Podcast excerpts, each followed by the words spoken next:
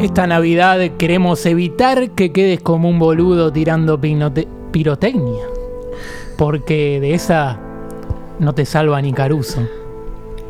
¿Para qué te vas a gastar el aguinaldo en fuegos artificiales, flaco? Pensá en los San Lorenzo, Independiente y otros tantos clubes que no tienen ni para comprar conos de entrenamiento. ¿Sabías que la pirotecnia es uno de los principales motivos por las pérdidas de miembros en esta época? Como San Lorenzo, con los técnicos, dirigentes, jugadores de primera, reserva y personal de mantenimiento y de administración. A que tampoco sabías que Soldano metió 5 goles en 50 partidos, que fue titular y jugando de 9. Igual de indignante que tirar una bomba de estruendo a las 5 de la mañana del 25. También es para indignarse cuando te enterás que Víctor Blanco solo puede escuchar un 10% del oído derecho. Y por eso no escucha a los hinchas de la academia, que le piden que se vaya a Gago. No tuvo nada que ver con alguna pirotecnia, pero me explica muchas cosas.